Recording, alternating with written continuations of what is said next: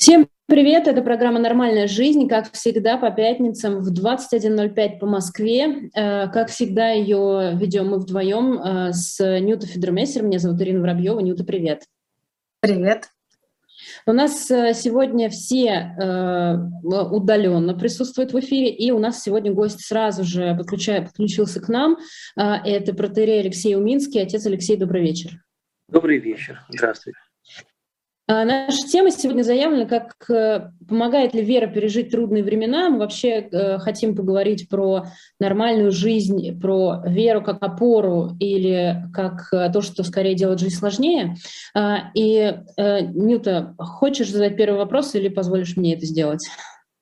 Я хочу, наверное, сказать, почему мы на эту тему вышли из целого списка тем, которые у нас есть. В сложной ситуации хочется э, иметь простой ответ. Простых ответов, э, наверное, вообще не существует, но мне все время кажется, что поступай вот как должно. И все. И это так просто вроде бы. Поступай как должно. И здесь не, непонятно, а где кончается и где начинается зона моей ответственности в этом должно. Где я могу повлиять, а где уже э, все-таки надейся на Бога, да, ты не один. А, как вот это вот почувствовать, надейся на Бога, а сам не плашай, или не бери на себя слишком много, это вообще-то не в твоих руках. И у меня ощущение сейчас, что я запуталась. Масса людей, с которыми я говорю, они тоже вот в таком запутанном состоянии. Какое принять решение, на что опереться? Почему ощущение, что а, перепутано сейчас добро и зло. Они же не должны перепутываться, они же должны быть очень очевидны и всегда неизменны. Да, это ошибка. В чем? Добро это очевидно. Это совсем нет. Это вот, вот никогда такого не было. Что добро и зло всегда очевидно. Они никогда не были очевидны, то есть они очевидны только на поверхности. Они очевидны только когда нет а, серьезного а, выбора такого кардинального. Они, очевидно, вот э, в каких-то совершенно таких, ну, вот э, это вот в стихотворении Маяковского не очевидно, знаете. Дождь покапал и прошел, понимаете, солнышко на свете, это очень хорошо и так далее. Понимаете, это хорошо, что солнышко хорошо, или что, понимаете, это совсем не про добро, не про зло. А зло и добро отнюдь не такие простые категории, которые ясны каждому а, взрослому ребенку. Это совсем не так. Вот. Это совсем не так, к сожалению, потому что когда зло не приходит как к злу, чаще всего зло всегда приходит под видом добра, вы понимаете? В этом вся проблема. Зло всегда оборачивается каким-то каким странным добром, понимаете?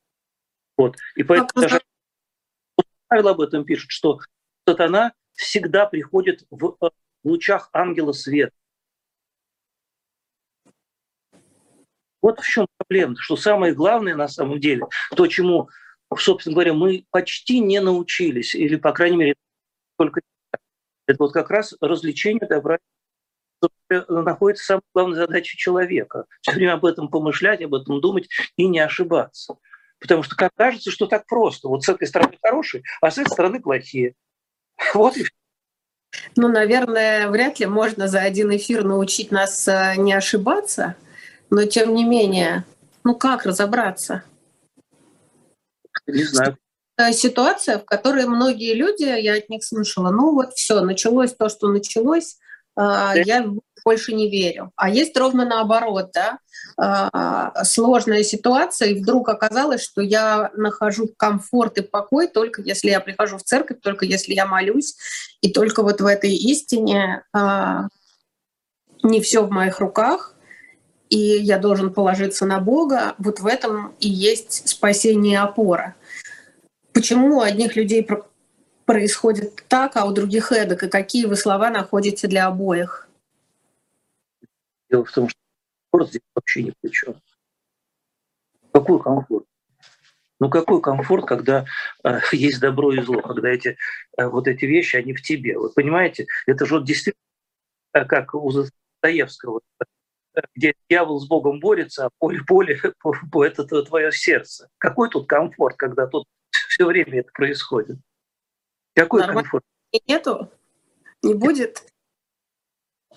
У меня нет никакого комфорта, никакого э, успокоения и всего такого прочего. Может быть, это даже и хорошо, что в какой-то момент наступают такие... Странно, конечно, говорить, что хорошо. Конечно, не. Но что-то происходит тогда, когда все-таки человеку приходится делать вот этот свой окончательный выбор, когда его Господь требует на чьей-то стороне. Где? Где твой поезд добра по-настоящему? Для этого у человека должен быть какой-то критерий, который над ним, понимаете? Что-то такое, что ему говорится, учат его добру и, и, и понимает, что вот есть вот эта грань, за которую переходить ты не имеешь права. Это что-то такое, чем ты себя все время проверяешь. Потому что на самом деле когда мы говорим о том, что вот э, так, так понятно, что такое добро и зло, вдруг они перепутаны. Ничего, нет, они всегда были перепутаны. Просто мы не, не искали этого, не было м, такого страшного задания не ошибиться. Понимаете? Не было такого страшного задания. И поэтому, когда это вдруг страшное задание для человека э, появилось сегодня, тяжелейшее задание разобраться в этом. Все возопили в один голос, Господи, что ж ты не вмешиваешься? Что ж ты не остановишь? Что ж ты не придешь? Вот какой крик, какое вопрошание звучит вот громче всего. Разве нет? Да, да, и я очень хорошо понимаю людей, которые задают этот вопрос, к сожалению, потому что э, кажется, будто э, этот вопрос абсолютно логичен. Э, ну а у кого, кому еще обращаться? Вот к, к кому с таким вопросом?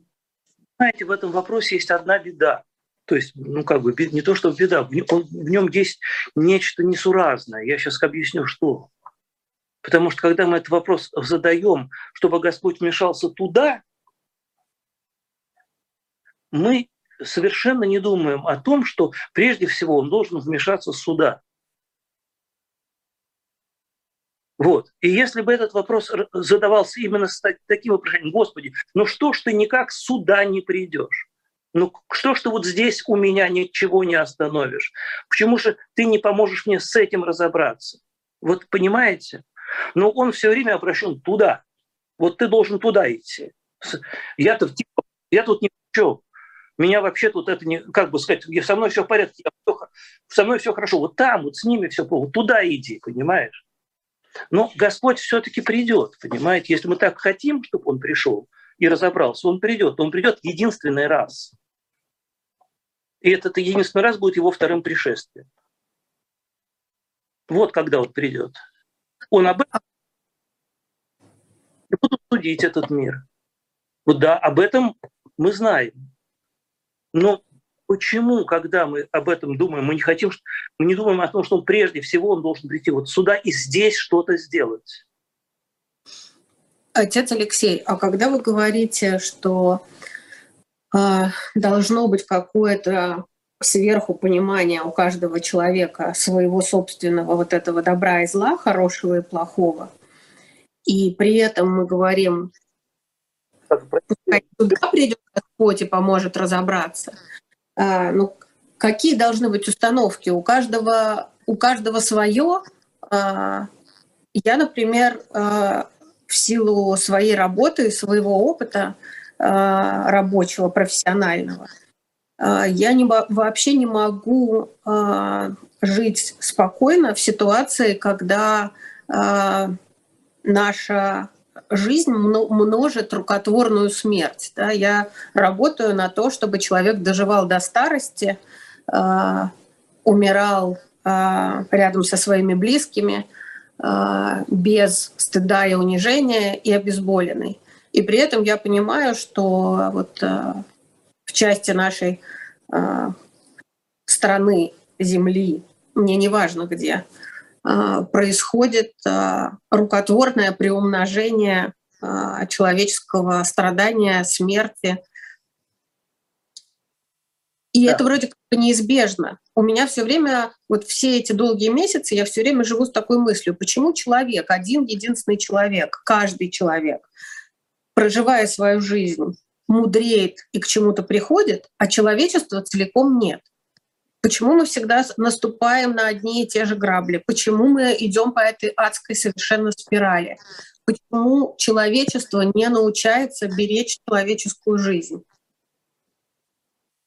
Ну, я постепенно, можно тогда, потому что сразу так, ух, веером таким разбросаны мне э, вопросы. Но прежде всего, конечно, не может быть того, чтобы у каждого отдельного человека было какое-то свое отдельное, какое-то свое отдельное понимание добра и зла.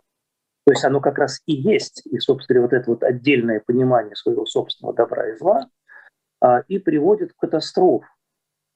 И приводит к катастрофам. Я осмелюсь э, напомнить э, Э, всем и людям, которые нас слушают, я понимаю, что нас слушают люди разные, верующие, неверующие, но тем не менее напомнить вот о том, что совершилось в райском саду, когда искушению подвергся, подверглись Ева, Адам и Ева, да, то, то, что называется грехопадением, то, что изображается на картинах великих художников, там, укранах многократно, да, как Ева срывает плод с древа, вкушает его и так далее. Вот, и э, на самом деле в этом заложена огромная мудрость в рассказе о том, что же совершилось с человечеством и с человеком, потому что когда Господь запретил прикасаться к древу познания добра и зла. Это ведь не совсем а, потому, что человеку не надо знать, что такое добро и зло, а человеку как раз очень надо знать, что такое добро и зло. Но только способ познания добра и зла должен быть каким-то особенным. Вот. А змей предлагает Еве очень простую вещь, если вы помните. А, он говорит ей, вот вы, если вы сорвете этот плод, вы не умрете, но вы будете как боги, знающие, что такое добро и зло. То есть змей, дьявол, предлагает Еве стать Богом и самой решать, назначать, что будет добром, а что будет злом. Вот такое искушение, собственно говоря. В этом искушение, в этом ужас весь что дается право человеку самому назначать добро и назначать зло. И это становится непреодолимым искушением для э, Евы для Адама, и они соединяются с этим искушением, они вкушают это зло, они сами теперь решают, что сегодня будет добром, а что злом, а завтра наоборот. И вот это и есть то, что вот вы говорите, с чего мы начали, да, ведь это так просто, понимаете, так понятно, что такое добро и что такое зло. Нет. Потому что каждый раз человечество назначает свое собственное добро и назначает свое собственное зло. И каждый человек для себя, для себя, к сожалению, к величайшему, тоже это делает. Тоже это делает. Но это обычная вот эта история, которая про всех, про, про гагентотов рассказывается, о том, как одному вождю Э, по черному подошли, спросили, что для тебя добро, что такое зло. Он говорит, да, ну добро, когда я там э, отбираю у соседнего племени стадо коров. Это для меня добро. А когда э, соседнее племя отбирает у меня стадо коров, это зло. Понимаете, это такой совершенно очевидный пример вот этого, того, что с нами происходит. И поэтому я, добро и зло, оно всегда должно быть для всех людей одинаково понимаемо. Только это есть критерий того, что люди наконец-то что-то поймут и каким-то образом а, устремятся к добру и преодолеют зло, которое в каждом из нас есть. В каждом из нас есть зло. Мы не будем спорить, но как мы все-таки нему каким-то образом мы все-таки относимся. И поэтому для меня, конечно, это, это Евангелие. Я только Евангелием могу себя проверить. У меня нет другого критерия. Если я со своим отношением к миру, к человеку, к событиям в это Евангелие не попадаю, значит, все. Это не может быть добро. Или там кто-то, например, пытается меня уверить, что добро быть, должно быть с кулаками, например, да? То тогда я задаю себе вопрос, если добро с кулаками и зло с кулаками, как я их различу между собой? Отец Алексей, но ведь получается, что вы все-таки можете как-то проверить себя с помощью чего-то. Я вот, знаете, о чем хотела спросить? Несколько месяцев назад вы давали интервью Алексею Венедиктову и э, сказали, что прихожане к вам приходят в том числе ну, в таком смятении. И мне как раз хотелось узнать, а вот они приходят к вам с вопросом про добро и зло? А, вот про конкретные вопросы. Вот я сделал вот это, скажите мне, я э, сделал добро или зло? У них вообще, вот э, по вашему опыту, по тому, как вы с ними общаетесь, возникает часто этот вопрос? Ну, такой жесткой формулировки не помню, чтобы как-то так это было довольно часто. Вот я что-то сделал, но я не знаю, сделал ли я хороший поступок или плохой. Нет, скорее. А, скорее смятение а, настает от того, что потерялись э, критерии э, любви, критерии связи. Люди перестали друг друга понимать, потому что те люди, которые еще совсем недавно были друзьями, были близкими, э, как-то совершенно легко общались друг с другом, хорошо друг друга понимали, понимаете? Вот они вдруг лишились этой радостной возможности. Они вдруг потеряли самое главное, что э, скрепляет человеческие отношения, они потеряли любовь и доверие друг к другу. Они перестали друг друга понимать. Вы знаете, это я уже привел один библейский пример, а второй библейский пример – это Вавилонская башня, когда люди перестали друг друга понимать. Как вот, вернуться к этому одному языку? Я тоже вот все время думаю об этом, потому что для меня это тоже проблема. Это для меня тоже проблема. Иногда это язык молчания, иногда это язык молитвы, другого, иногда это э, язык терпения, снисхождения какого-то, и, а иногда это язык, э, которым я пытаюсь привлечь человека, говорит Христос, это язык проповеди. Вот у меня есть несколько таких языков, с разными людьми они разные. Но я понимаю одно, что а, моя задача вот не позволить э, человеку потеряться, не позволить ему оторваться от, от, от, от того мира, в котором мы были вместе и живем вместе.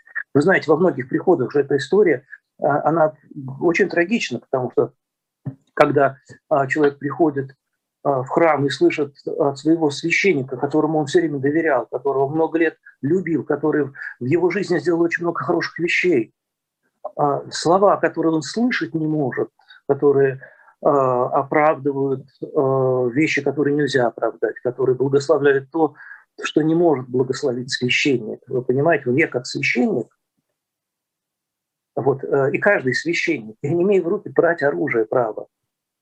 Я не имею права проливать кровь даже животного. Священник не имеет права даже охотиться. Вот. Я не имею права пролить кровь, я не имею права взять в руки оружие, я не имею права даже себя защитить, если кто-то на меня нападает с кулаком. Евангельская в отношении меня такова, что я а, должен, а, как бы вот сказать, последовать Евангелию до конца. Вот Христос говорит, подставь свою щеку, я должен поступить как Христос, я священник. Вот, я... Как Христос... вы, Алексей Минский или любой священник? любой священник, это каноническое право. Если я пролью кровь, я, я лишаюсь священнического сана, понимаете? Равным я лишаюсь священнического сана или возможности служить, если я, например, разведусь со своей супругой и женюсь на другой. То же самое я не могу, потому что э, брак единственный, заповедь не прелюбодействия. Кто? Священник – некий идеал христианина. Понимаете, я же не могу прославлять Понимаете, я же не могу благословлять разводы, хотя разводы существуют. А почему тогда я могу а, окроплять, я не знаю, ядерные боеголовки там, или там танки какие-то? Это же оружие, которое несет убийство. Я на это не имею права. А благословить солдат, которые идут на войну?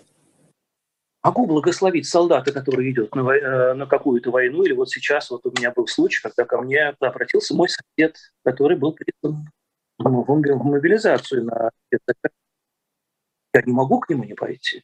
Я к нему прихожу, и я ему говорю, ты идешь сейчас в место, где страшно и ужасно, потому что война – это зло. Любая война – это зло. И есть заповедь «не убей». И я тебе хочу сказать, что ты не имеешь права на насилие, на убийство, на жестокость, на издевательство над мирными жителями, над пленными, над женщинами, над детьми. Ты не имеешь права ни на какую жестокость, Никакое оружие, никакой приказ не дает тебе права быть, э, потерять свое человечество. Я прошу тебя молиться о том, чтобы ты не согрешил. Я буду за тебя молиться, чтобы ты вернулся живым. Как вот. можно не грешить на войне? Нельзя не грешить на войне, и поэтому существует а, а, такое правило. Ну, есть, есть такие люди, которые грешат. Знаете, война всегда зло, понимаете? Но война это еще может быть и страшным преступлением, да, личностным преступлением. Когда человек переходит любые границы, потому что мы понимаем, что войны существуют в мире испокон веков, и они будут продолжаться, к величайшему сожалению. Мы это все знаем. Но мы также знаем правила Василия Великого, которое каждого вернувшегося с боя солдата, даже с, с войны, которая как будто бы считается справедливой, я не понимаю, что это такое, вот, э, отлучает от причастия на три года. Три года дает любого воина. Причем этот канон существует с IV века, вы понимаете? IV-V век. Это тогда, когда, собственно говоря, воинское служение было просто профессией, обычной человеческой профессией. Там все солдаты, которые воевали, все были наемниками. Среди них было огромное количество христиан. Среди них были мученики христианские, среди этих солдатов-наемников. Вот, например, Фивейский гарнизон, который там как целый полк э, римского легиона исповедовал Христа, и они все, бросив оружие, были казнены э, вот, э, в, в Германии, в, рядом с городом Трир, например. Или там 40 севастийских мучеников, которых память совершаем великим постом, это все были воины. А как тогда соотносится э, отлучение от причастия на три года, если ты вернулся живым? Э, как это соотносится с тем, что воин, погибший э, в бою, Э, это человек, который автоматически попадает в рай? Или это какое-то заблуждение и очень вольная трактовка? А мне вас не слышно стало. И э, какая-то вольная трактовка, может быть, какая-то ну, не совсем правильно сформулированная вещь, потому что на самом деле в истории церкви был прецедент, когда один из византийских императоров я забыл, как его имя, очень хотел, чтобы церковь канонизировала всех воинов, а, погибших в боях за империю. Там были какие-то имперские э, войны, причем, по-моему, даже с них, с них христианами, по-моему, они там чуть не с... Вот. И он настаивал патриарху Византию Константинопольскому, что, что чтобы это необходимо сделать для поднятия боевого духа. И тогда церковь дала свой совершенно четкий, разумный ответ, вполне зафиксированный в исторических аналог о том, что это невозможная ересь. Это невозможно. Так не бывает. Воин, который идет на войну, проливает кровь проливает чужую кровь. И поэтому хочет он того или не хочет, он является повинным заповеди «не убей». Может быть, невольно, может быть, вынужденно, но тем не менее эта заповедь нарушается. И поэтому очень странно, когда в последние годы, причем это на самом деле давно уже, со времен, по-моему, Второй мировой, э, Великой Отечественной войны, Второй мировой войны, в церкви стал звучать вот, этот, э, вот эта евангельская фраза о том, что воины идут э, воевать и кладут свои жизни за други своя. Действительно, в Евангелии есть такая фраза, Христос говорит ученикам, нет больше той любви, кто положит душу свою за други своя. А дальше говорит Христос, вы, мои друзья, то есть тем самым объясняет, что он говорит о себе. Это он идет на крест за своих друзей. Он жертвует собой на кресте, вот, проливая свою кровь невинно. Но, он, но когда эти солдат идет с оружием в бой, он идет вообще-то убивать, а не умирать. Солдаты идут в бой не умирать а воевать. И поэтому эта евангельская фраза никак не может к ним относиться. Хотя, конечно, в том числе такие люди, жертвующие собой ради своих ближних, ради своих домов, ради своих семей, защищающие свое отечество, они, конечно, в каком-то смысле тоже себя могут так проявить, но это все-таки немножко о другом. Это все-таки немножко о другом.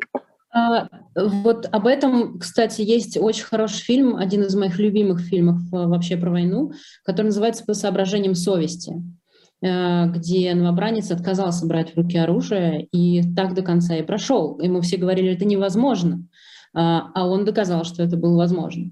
Отец Алексей, я бы хотела спросить у вас про отчаяние. это такое чувство, с которым многие живут, и я вот со зрителями «Живого гвоздя» общаюсь иногда в эфирах и со своими друзьями, знакомыми, вот это отчаяние от бессилия, которое нас съедает из, изнутри. И это, в принципе, происходит в том числе из-за того, что люди берут на себя ответственность за происходящее и ничего не могут с этим поделать. Вот э, как, как нам жить с этим отчаянием от бессилия? Есть ли у вас какой-то ответ на это? С одной стороны, я тоже чувствую бессилие определенное.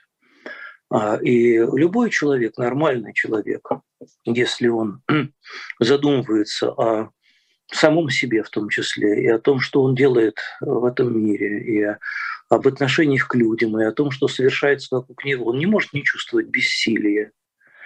Вот. И в этом бессилии есть два выхода.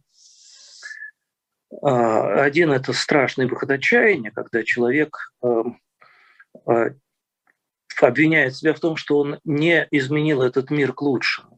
Или как вот в последнее время очень часто задается такой вопрос, почему же русская культура, русская литература, русский театр, кино, там, не знаю, ну, про церковь об этом даже не говорим, потому что здесь вроде церковь вообще к хорошему отношению к людям отношения не имеет в умах многих людей. Но тем не менее, как же вот так вот получилось?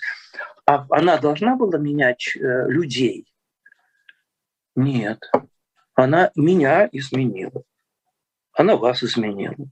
Она кого-то еще изменила. Она очень многих людей, а, как бы сказать, очень многим людям привела э, начатки добра, но она не обязана э, выполнять роль идеологического инструмента, чтобы все широкими рядами, понимаете, вот со светлыми лицами, знаете, вот были, жили в справедливости, потому что такого не бывает. Просто не бывает.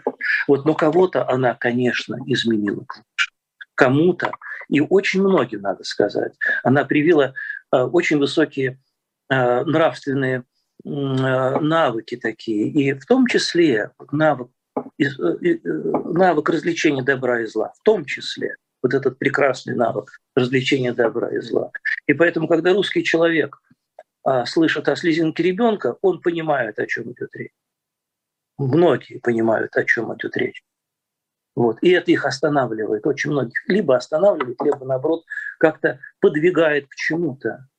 Это первое. Второе.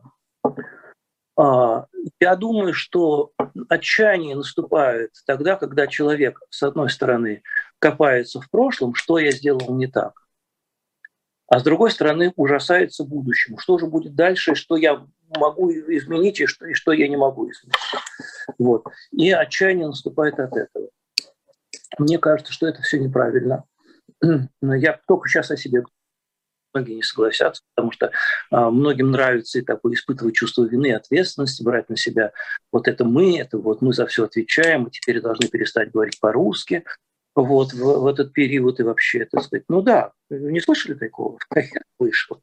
Вот, ну, ну, и такое слышали, и, и другое слышали. Можно отвечать за все, что сейчас происходит, уехав, да, но дело в том, что ведь ну, в таком случае, если пойти этим путем, то тогда а, ну, нельзя говорить ни на одном языке мира. Да. Американцы должны разговаривать на своем родном языке после бомбежки Белграда.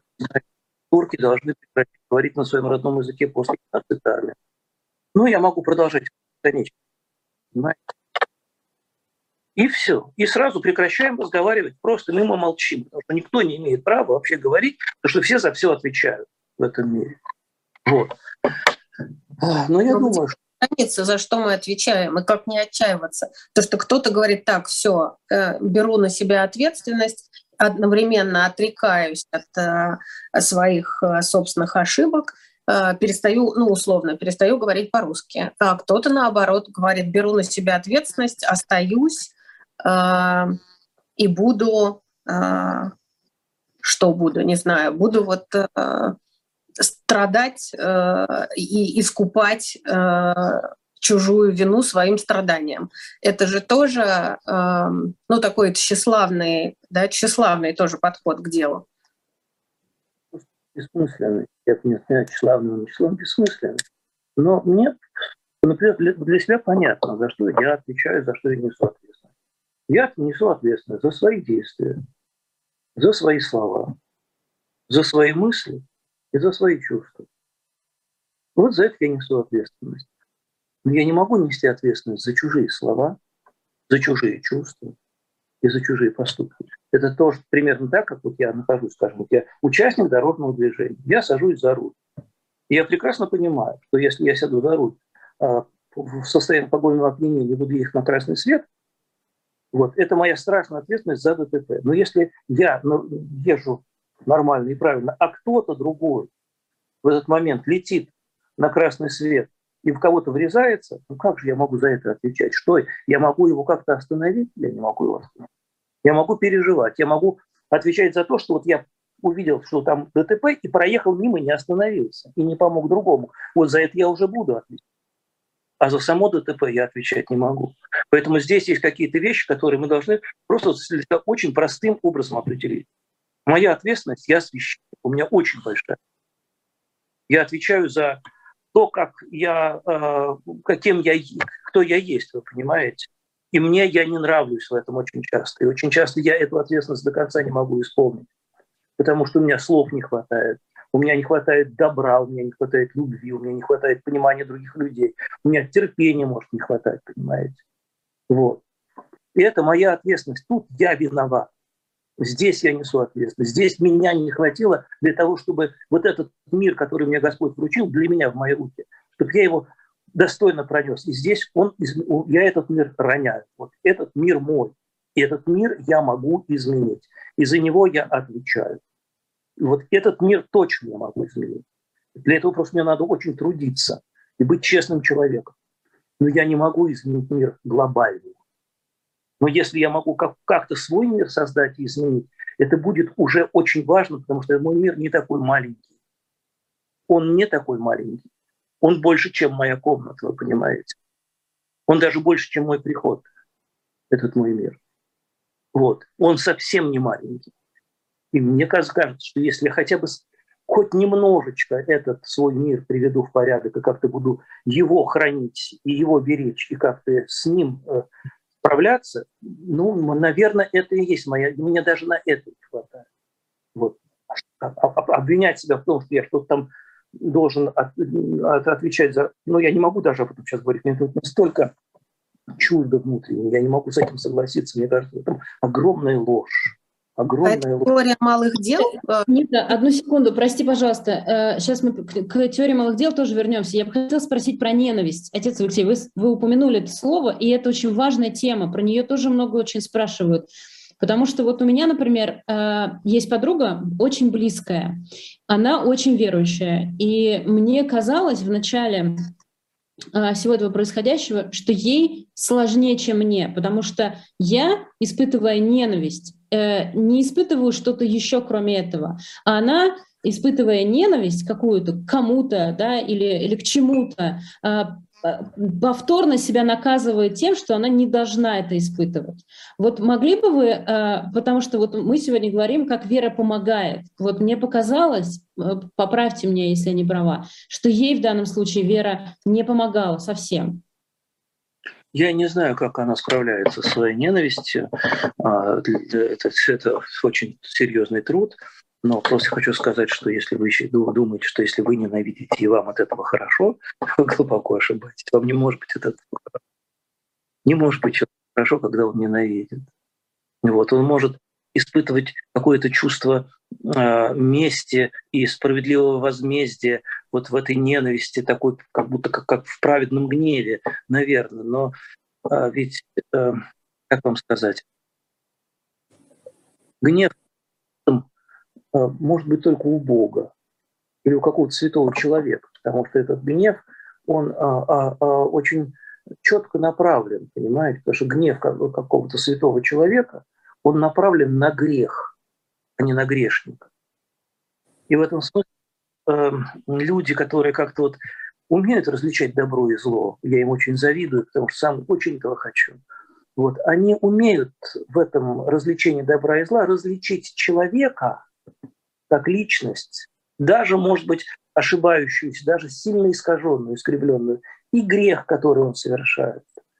И поступить так, как учат древние отцы, ненавидь грех, но люби грешник. Понимаете? И вот когда соединен в человеке, он не различает, где грех, а где сам человек, и он соединяет человека и грех воедино, для него э, грех и человек, зло и сам человек – это одно и то же зло. И он начинает ненавидеть. Он думает, что ненавидит зло, он ненавидит уже не зло, а самого человека, не различая. Как же это может не разрушать самого человека? Как это может, а, я не знаю, как это может, это, это же страшно. Это вот для меня это уже, я вот не могу так жить. Я так жить не могу, мне тяжело, я, э, я сам себя, я тоже впадаю в эти отношения, в состояние, конечно. Я тоже э, их переживаю, но я не могу с этим жить, мне тяжело, я просто не, не знаю, что делать.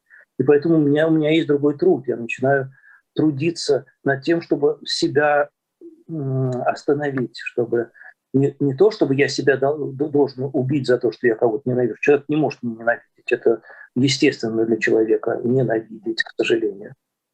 Поэтому Христос и дает заповедь любить врагов.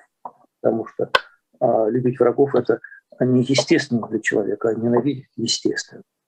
Поэтому Христос говорит, что мы должны врагов любить. А как любить врагов, это никто не знает, потому что это вообще непонятно. Это вообще неизвестная вещь любить врагов. И поэтому тот человек, который не хочет соглашаться с ненавистью, он не должен себя за это убивать, он не должен себя самого за это ненавидеть или как-то топтать себя, поедать. Он должен просто с этим не соглашаться и стараться вот идти путем, что есть грех, а есть люди, которых этот грех захватил, которых этот грех укусил, которых этот грех отравил. Ну, слушайте, ну мы же с вами прекрасно знаем про Кая и про Герку про Кая и про Герду мы с вами все же знаем с детских лет. Мы же видим этого несчастного Кая, которого мы не можем ненавидеть, понимаете? Но если такого Кая мы встречаем в жизни, злющего, которому все не по себе, который делает отвратительные вещи, который всех не любит, всех оскорбляет, всех обижает, да? мы же не можем его э, принять таким. А Герда может, потому что она его любит, она его знает настоящим. Вы простите, что я сказки рассказываю, мне... Нет, да, отлично, только у Герды есть возможность э, в этой сказке вытащить у него из сердца осколочек. А у нас порой нет. Отец Алексей, вот э, смотрите, из того, что вы сейчас говорили, я вспомнила такую очень простую штуку, которую мы все понимаем как родители, когда нам говорят – если ребенок совершил плохой поступок, не говори ему ты плохой мальчик, скажи ему ты очень хороший мальчик, но ты сделал плохо. Разделяй вот это. Интересно, мы научились этому про детей, и мы совершенно не, ну, совершенно не применяем это правило в отношении взрослых. Да? Оно должно быть, в общем-то, так же просто и понятно. Вы его сейчас э, э, христиански разложили. Разделяй грех и человека я удивилась, э, почему это так просто про детей и почему это так сложно про взрослых людей с должностями, э, обязательствами, деньгами там, и так далее. И еще э, момент, когда вы говорили про себя и про приход, и про то, что вы понимаете, вот она зона вашей ответственности, у меня сразу возник такой страх, а не упрекаем ли мы таким подходом тех людей, которые сочли ситуацию неприемлемой, э, оставили зону своей ответственности и уехали. Да нет. Не, не, не приведи кого-то мне упрекнуть. Не дай бог, я ни, вот, ни на секунду никогда никого наоборот, я за них радуюсь, потому что эти люди сделали свой выбор, потому что этот выбор тоже очень важен. Эти люди лишились а, комфорта, эти люди лишили себя сделали. Эти люди лишили себя жизни в каком-то смысле, они лишили себя родно, родины, родного места, теплого, уютного. Чего ради? Того, что вот, ну, знаете, вот я э, от ужаса, вы понимаете, от ужаса происходящего, в том числе от того, что ну, ну невозможно себя здесь сохранить. Например, как кто-то не может себя здесь сохранить. Вот я стараюсь себя здесь сохранить, потому что у меня слишком важное дело я не могу его оставить. Будь, может быть, я кем-то другим, понимаете, свободным художником или там, не знаю, поэтом, или там человеком а, какой-то такой востребованной, ну, любой профессии, где бы я мог приходить, я бы, может быть, по-другому поступил, я не знаю. Но у меня такая вещь, я не могу. Мне, ну, как-то, ну, как я? Вот, а, а вот они, вот мои прихожане, а, вот, вот, как, как они? Я о них думаю все время, для меня это важно. Но у меня здесь... Как вот и ответ, опять же, с христианской точки зрения на этот вопрос про найти себя, потому что я тоже себе говорю, мне главное себя не потерять. Вот мне главное не потерять себя и свое эм, ощущение э, себя нормальным человеком. Но чтобы себя не потерять, нужно еще понимать, кто ты, а, и нужно уметь различать вот это добро и зло. Получается, что если зло все время к нам приходит а, в свете ангелов, в какой-то иной одежде, а, и то же самое происходит, ну, можно тысячекратно обращаться к нашей истории и видеть, как манипулируют разными людьми, народами, целыми поколениями, как манипулируют политики, как манипулируют а, религиозные де- деятели, рядя а, зло в добро. А мы там, значит, должны колупаться и находить себя. Ну, есть какое-то правило. Научите, научите нас, меня, находить себя. Дайте мне, пожалуйста, простой рецепт. Нет, просто 30 минут. Я думаю, что вот не вам задавать этот вопрос мне, потому что вопрос э, нахождения себя – это э, вопрос своего призвания. Вот, то, в чем человек себя уже нашел. Вот не вам задавать этот вопрос, я уверен совершенно. Вот.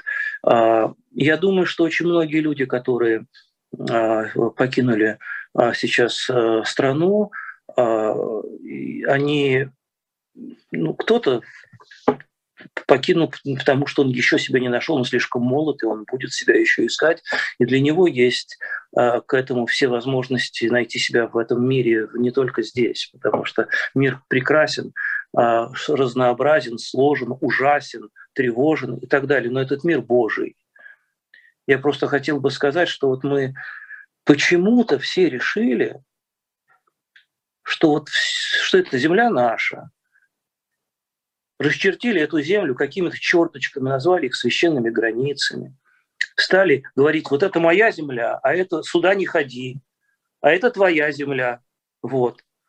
А вот это его земля, а может быть и не его, а была тоже моей когда-то, я еще паду. И начинается вот это, это Божья земля. Мы тут вообще, с какой стати мы решили, что это вообще нам принадлежит?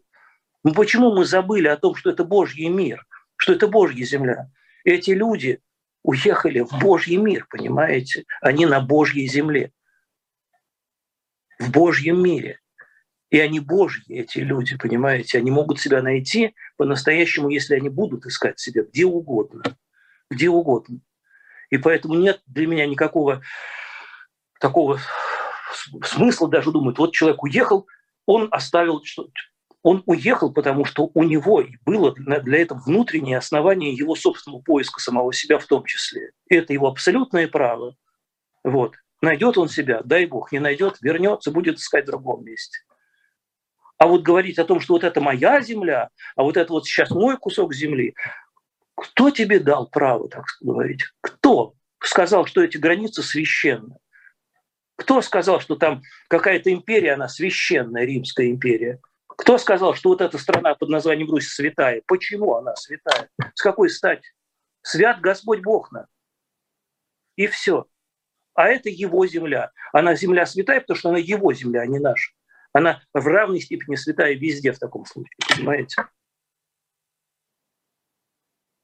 отец Алексей, скажите, пожалуйста, а, извините, что я буду задавать вопросы, это я сейчас э, не столько у вас, извиняюсь, э, прощения прошу, а там, может быть, у наших зрителей, которые религиозные или верующие, и они меня сейчас осудят за это. Но поскольку я не знаю ответ на этот вопрос, я э, решила задать. Скажите, как вам кажется, вера помогает пережить боль от происходящего? Она действительно облегчает сейчас людям э, ну, какое-то вот их внутреннее жжение от того, что они видят, от того, что они чувствуют? Ну, во-первых, это сразу хочу сказать, что я не думаю, что такое отношение к вере вообще. Ну, люди считают, что вера это какая-то э, таблетка с, э, успокоительная или что-то такое, что должно приносить человеку утешение. Ничего, нет, я так не считаю. Вера – это вера во Христа. Вера во Христа, она заключается в том, что я Христов ученик. Кто хочет за мной идти, говорит Христос, отвергнется себя, возьмет крест свой и за мной идет. Ибо кто хочет душу свою спасти, потеряет ее, а кто потеряет свою душу ради меня и Евангелия, тот ее обретет. Что тут утешительно в этих словах? Где тут а, спокойствие? Почему люди думают, что вера – это ветер, который надувает твои паруса? Да все ровно все наоборот. Вера – это ветер, который… Вера – это когда ты идешь против ветра всегда, плывешь против течения. Это всегда было так. Вера – это не религиозный настрой, понимаете? Когда все должно быть хорошо, что Боженька добрый такой на облачке с бородочкой пошлет тебе сейчас подарок к Рождеству. Нет. Вера – это очень тяжелая, сложная, сложная. Вы знаете, вот мы говорим слово «верующий», верующий, да, человек верующий. Верующие люди ходят в церковь, да. А вот э, у западных христиан там другое слово употреблено. А, э, по-французски «фидель», верный, «фиделе» по-итальянски. Так называют, обращаются э, к верующим людям в церкви э, западной. Верные, не верующие, а верные. Понимаете? Э, вера – это верность. Верность – это вещь такая серьезная. Верность, она испытывается. Верность, она доказывается.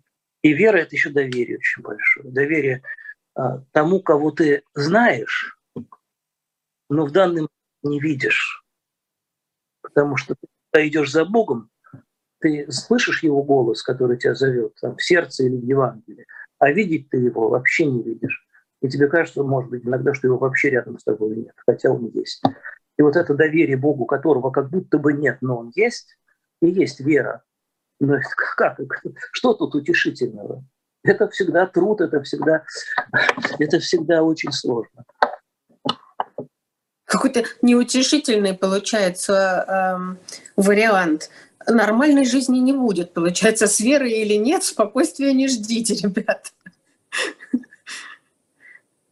Не ждите, покоя. Дело в том, что действительно как-то покой ответ что такое добро и что такое зло. Когда ты вдруг, вдруг понял, и вдруг ты вдруг ощутил себя, что ты вот в, в добре находишься. Вот это дает тебе какой-то внутренний глубокий мир, который тебя уже, ну как бы тебя уже тогда нельзя сильно испугать. Вот, потому что тот, кто в Боге уверился, в Боге. Ну, как уверился? Вот я должен увериться в том, что Бог есть любовь, несмотря на все ужасы и катастрофы. Вы понимаете?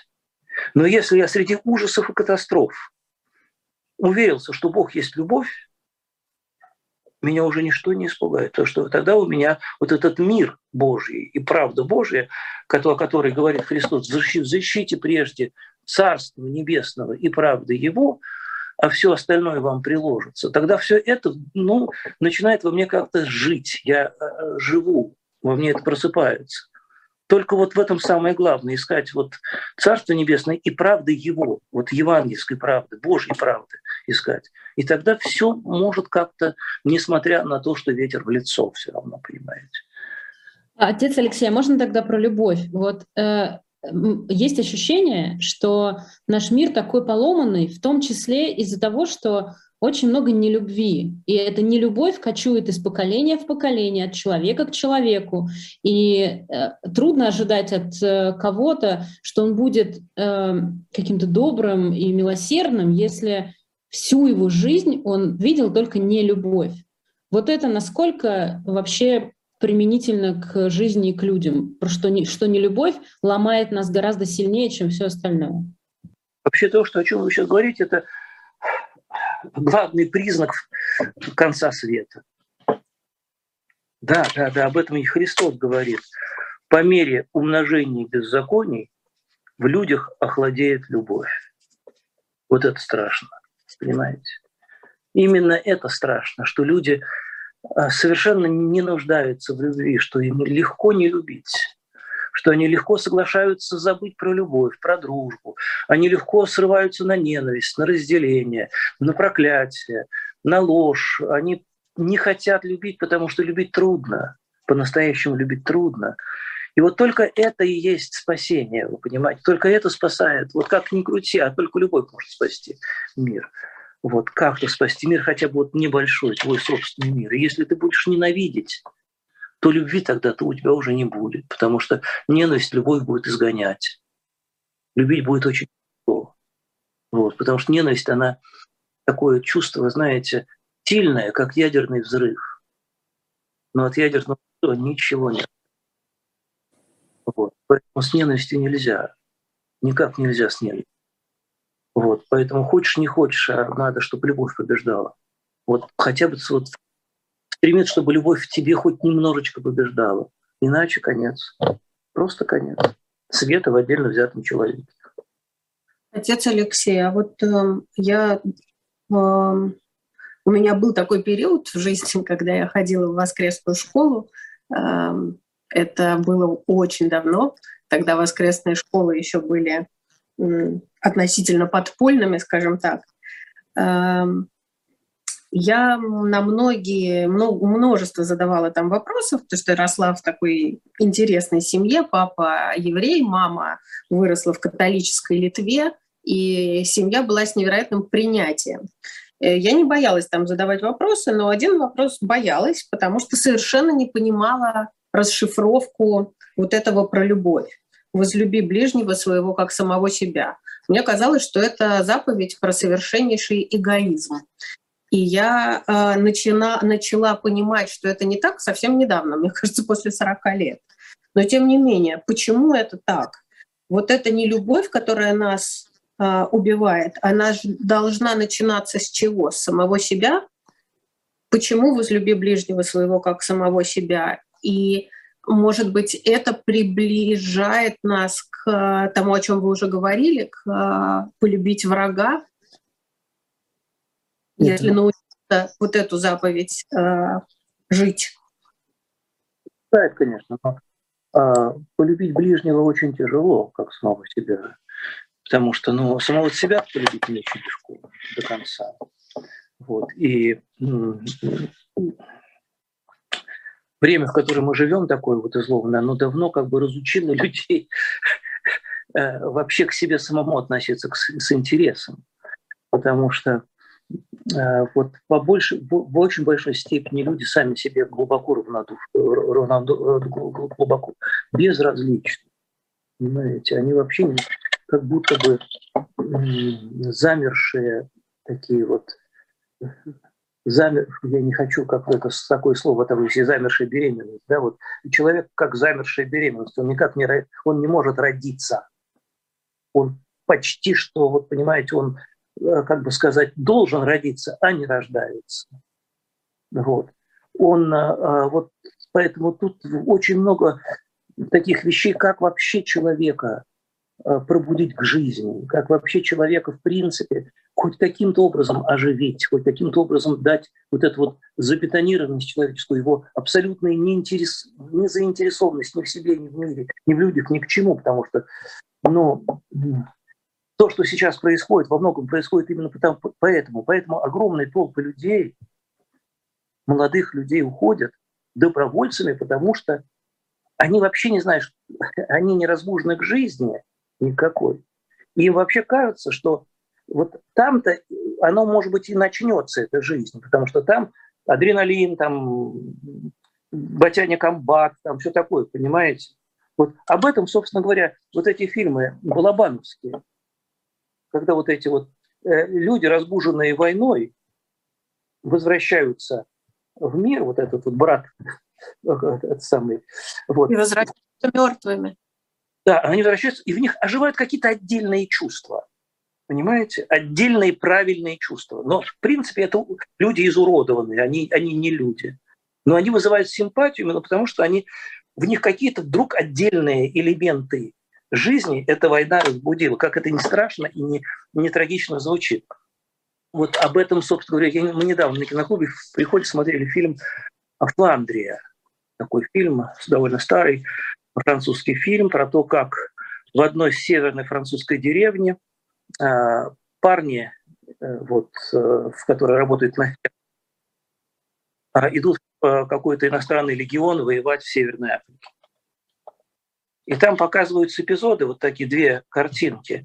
Вот эти вот ребята, французы молодые, которые там а, идут, насилуют женщину, проходя, убивают каких-то детей, э, мир, мирного человека, который на ослике, потом попадают в плен, их там э, над ними, э, их пытают, над ними издеваются, кто-то бежит из плена. А тут же вот кадр за кадром показывается жизнь вот этой стра- странной, ну как странной, вот обычной такой французской деревни, чем, которая ничем не отличается от тульской деревни, от какой-нибудь там башкирской деревни, от другой деревни, грязь, ржавые эти самые комбайны, вот, какой-то дикий секс в курятнике, вот.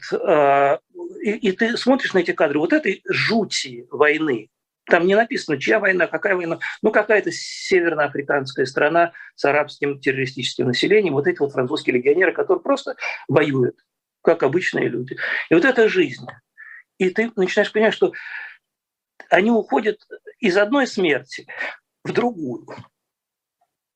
Потому что там тоже нет, вот они уходят, потому что там нет никакой жизни вот в этой вот ужасной французской деревне, жуткой совершенно, безжизненной абсолютно, грязной, мрачной, бессолнечной, в другую совершенно смерть, рассчитывая, что они найдут там жизнь. Вот это страшно, Нюта. Вы говорите, вот люби ближнего своего. Я говорю, оживи самого себя сначала, оживи самого себя, очнись, человек, очнись, посмотри, ты человек, ты образ Божий. Иначе это, что это будет? Э, я прошу прощения, закончилось время. Если позволите, последний вопрос я задам, продолжающий то, что вы сейчас говорили. Как вам кажется, существует ли способ сохранить себя вот в этот момент, когда рвутся связи между людьми, когда так сильно штормит, когда ну, нет просвета никакого. Кажется, что его просто не существует. Я очень нетерпеливый человек, понимаете? Для меня это очень тяжело. Мне все хочется, чтобы все было сразу и поскорее и так далее. Я не умею терпеть. Вот. А сейчас, видимо, то время, когда надо этому научиться. Надо научиться жить э, вот так, как получается сегодня. Надо научиться каким-то образом, ну, не забегать, не думать о будущем, ну, в том смысле, то есть о будущем мы все равно думаем, да, как о, о чем-то, э, что должно состояться так, как мы этого хотим, а думать о том, как я как я себя, вот Нют уже об этом сказал, как я себя сохраняю, как я храню тот мир, который есть у меня сегодня, как я храню отношения со своими друзьями, несмотря ни на что, как я берегу любовь, как я борюсь со своей нелюбовью, как я постоянно проверяю себя своей совестью, потому что совесть тоже это критерий понимания добра и зла. Он может быть несовершенный, запутанный, но тем не менее он все-таки есть. Вот. Все-таки я должен поставить всегда себя на место другого, в том числе на место человека, которого я ненавижу. Я должен себя поставить на его место, я должен на него посмотреть его глазами. Я без, без этого нельзя. Я должен обязательно поставить себя на его место. Вот, для того, чтобы что-то в этом понять, чтобы понять, почему ты думаешь по-другому, почему ты выбрал не то, что я считаю добром, почему ты это считаешь добром. Я должен это понять, для меня это важно. Да, любовь и сохранение себя — это тяжелая работа, что хочется сказать э, в конце. Э, простите, время совсем закончилось. Спасибо всем огромное. Это была программа «Нормальная жизнь». Э, Алексей Уминский, Ньют Федермейстер, Ирина Воробьева. До встречи на следующей неделе. Спасибо огромное, отец Алексей. Мне вас мало, как всегда. Да, да, часа было мало. Сейчас мы дождемся, чтобы нам сказали, что мы уже не в эфире.